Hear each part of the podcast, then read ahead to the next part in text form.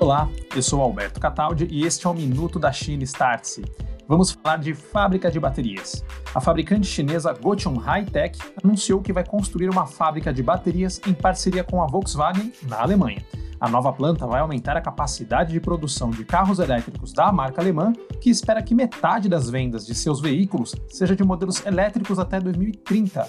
E por que é importante? A Gotion é a mais nova fabricante de baterias chinesas a expandir para fora da China. A CATL já tem uma parceria com a Tesla na Alemanha desde 2018, enquanto a BYD, marca de carros chinesa, já está preparando sua primeira fábrica na Europa. A tendência é que grande parte das revoluções dos veículos elétricos só se torne realidade graças às fabricantes chinesas.